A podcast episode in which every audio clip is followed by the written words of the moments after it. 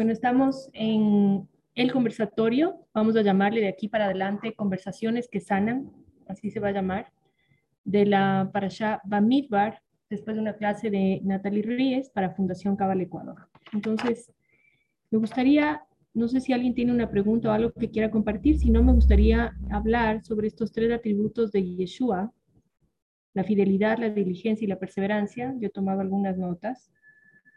No sé si alguien quiere preguntar algo, compartir algo. ¿No?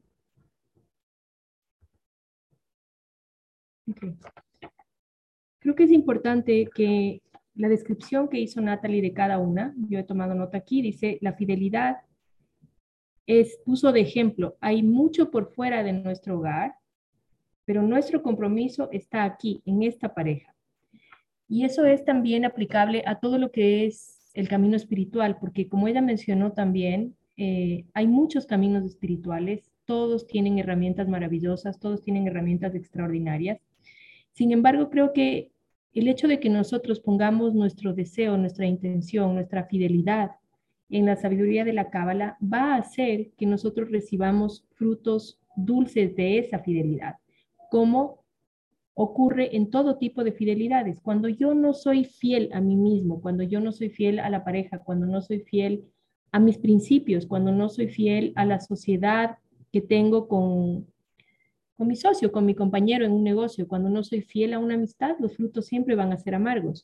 Y lo mismo aplica a la sabiduría de la cábala. Esto no quiere decir que uno no puede ir a hacer yoga o hacer meditación o hacer cualquier otra herramienta, hoponopono, más bien yo soy la persona más abierta a todas las herramientas. Pero sí hay que entender que por lo menos desde mi experiencia, eh, estar en un mat de yoga y hacer una meditación nos ayuda a encontrar mucha paz interior, mucho equilibrio.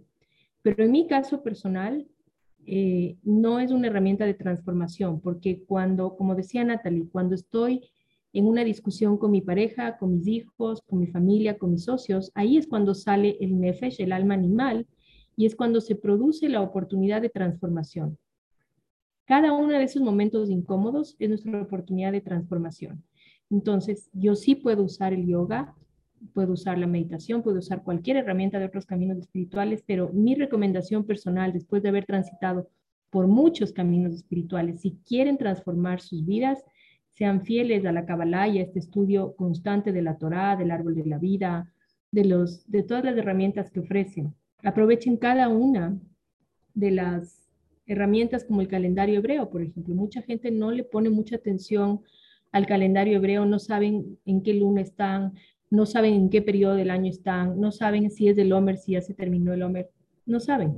Y desde ese lugar empiezan a conflictuarse, a crear conflictos en su vida porque están simplemente desconectados de una herramienta poderosísima como es el manejo inteligente espiritual del tiempo.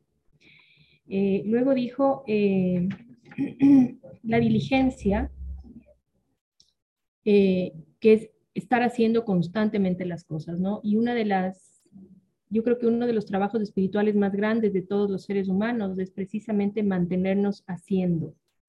Cuando las cosas no salen como nosotros queremos, es muy eh, fácil abandonar y una de las pruebas más interesantes para, para saber, por ejemplo, el nivel de interés de una persona en una pareja, el nivel de interés de una persona en un negocio, el nivel de compromiso en un proyecto, el nivel de compromiso en, en cualquier área de, de la vida, es ver cómo reacciona frente al fracaso. Yo he visto con, mis propios ojos a muchos proyectos que salen con bombos y platillos en redes sociales, que salen, eh, en Ecuador se dice como una carrera de caballos y parada de burros, así se dicen los chicos. Y después, ante el primer fracaso, los socios se pelean, abandonan el proyecto, etc. Entonces, la fidelidad, la diligencia, es estar haciendo, incluso cuando no me provoca, y es el famoso concepto de la extramilla que hemos hablado mil veces. Cuando hay un fracaso, cuando hay una dificultad importante, cuando hay un tropiezo grande, es cuando más tengo que hacer. En lugar de abandonar, es un test, es una prueba, tengo que seguir diligentemente eh, sumando, contribuyendo a esa energía que ya crea, esa semilla, esa vasija que ya cree. Y luego habla de, eh, ¿sí? La perseverancia, que es un poco la diligencia.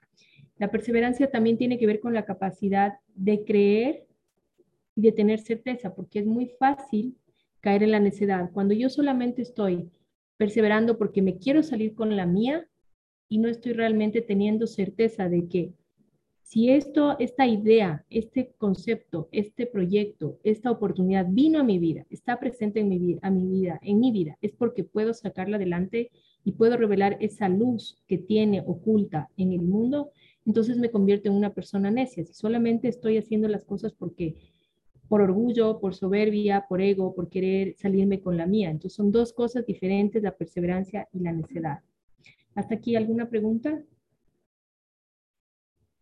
¿Comentario?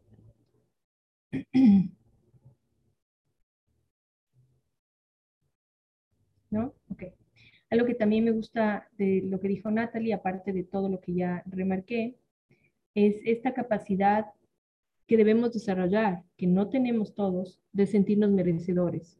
Por un lado, está la humildad, que es este acoger y recibir lo que la vida me ofrece para mí, que no necesariamente puedo entender en ese momento, que no necesariamente puede gustarme, que no necesariamente me siento preparado, que fue el caso de Moisés. Moisés era tartamudo y le puso a hablar ante miles de personas. Entonces uno dice, ¿cómo puede ser que a una persona que era tartamuda, el creador lo elija para hablar ante multitudes y para sacarlos de la esclavitud y llevarlos a Israel. Y muchas veces nos ocurre lo mismo que a Moisés en nuestras vidas. Muchas veces la vida nos ofrece situaciones en las cuales nos sentimos desbordados por esa situación, sentimos que no somos capaces de llevarla adelante, sentimos que nos sentimos empequeñecidos frente a la vida. Sin embargo, todos tenemos ese arquetipo de Moisés dentro de nosotros que podemos activarlo en situaciones como esta. Y eso también es ser humilde, porque los más grandes conflictos de los seres humanos para mí pasan por esa lucha desgastante, agobiante de no recibir lo que la vida nos ofrece, no aceptar lo que la vida nos ofrece, sino simplemente renegar o sentirnos pequeños frente a eso o simplemente tratar de negar y mirar para otro lado y hacernos los locos durante toda la vida. Y eso no funciona. Lo único que funciona es decir, ok, si esto es lo que la vida me ofrece, lo voy a vivir en paz, y cómo voy a hacer para dar lo mejor de mí en cuanto se refiere a ser fiel a esto, a ser diligente y a tener la perseverancia tal y cual eran los atributos de Yehuda. Lo difícil se hace, lo imposible se intenta. Esa es una frase de Jan Maggi, un buen amigo mío, lo pueden seguir en redes. Lo difícil se hace, lo imposible se intenta. ¿Alguien que quiera compartir algo, preguntar algo?